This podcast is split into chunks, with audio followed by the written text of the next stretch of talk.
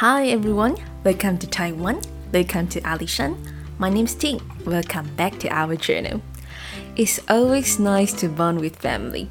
Recently, with the rise of family travel, the way of travel is also more diversified. There are countless ways to travel, such as group trip by car, scheduled trips, or in-depth travel. We know that travel with children, there are always many restrictions on the way you travel. You may afraid to go too far away or worry about traffic problems, but none of this should stop you from going on a trip with your kids.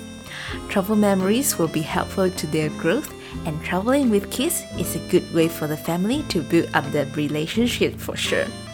With a good public tour bus route, Alishan will be the good choice for you. In this episode, we will talk about the attractions for parent-child trip in Alishan.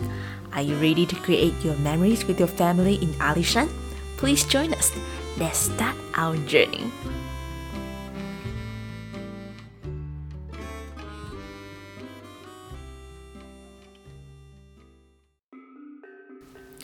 First, let's talk about what is Hakka.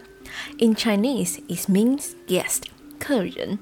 The meaning was they came to Taiwan as guests and gradually become resident of Taiwan.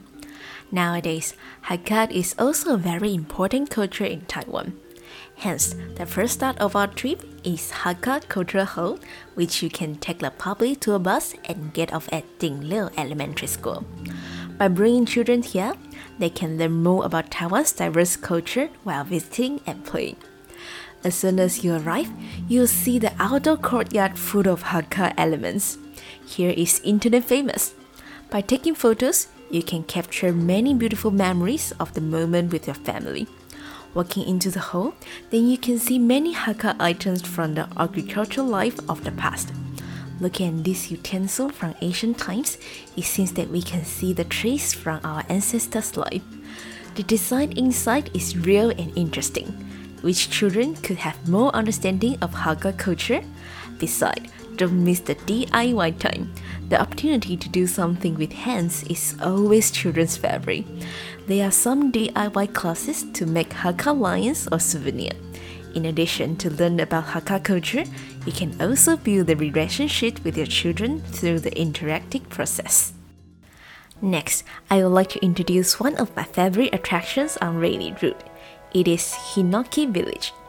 It is a new landmark in Chiayi City, built over four years to set precious historical forestry assets.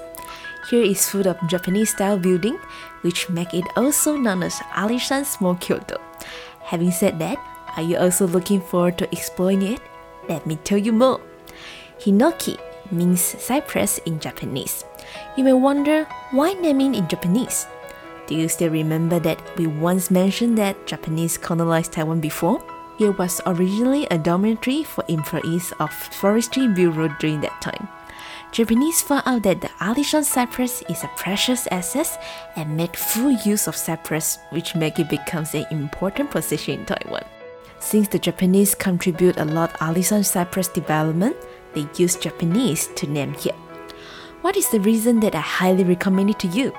The whole village is divided into six areas and is very well designed.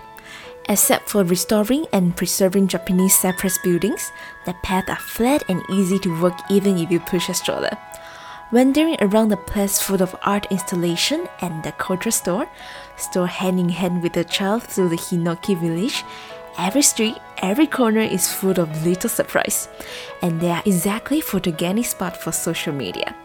The best part is that you used to get here only by car, but now it's easy to get by the bus of Rayleigh Route. It's easy for you to spend the whole afternoon and discover with your kids here. What's more, here you can also experience wearing a kimono. Imagine how cute your child looks in kimono. Walking in the Hinoki village is just like traveling in Japan. You can enjoy the relaxing good time. How you can miss this attraction?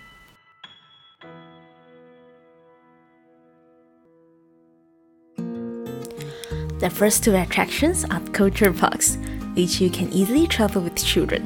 But children always love outdoor activities. You will still want to have the opportunity to be close to nature, then you should not miss the next attraction. we are coming to Zhuqi Riverbend Park.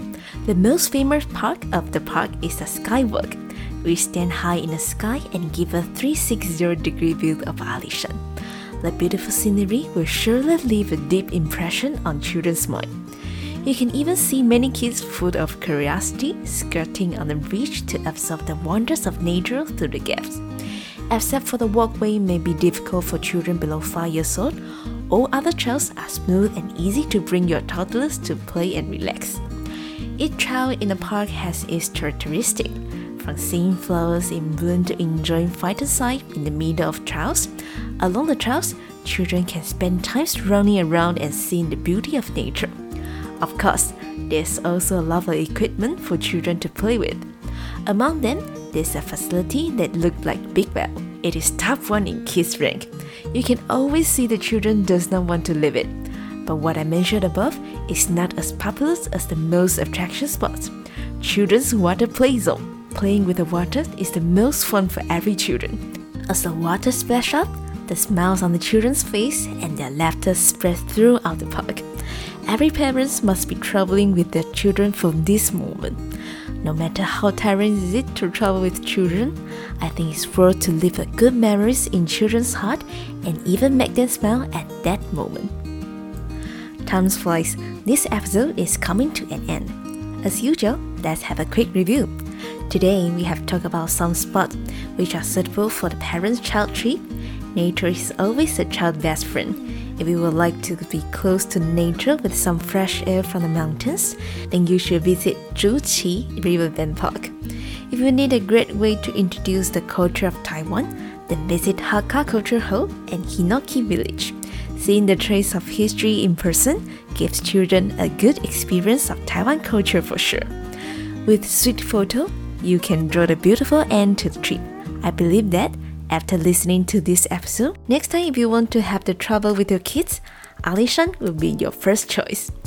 Hope that through our introduction, you can get to know more about this beautiful place.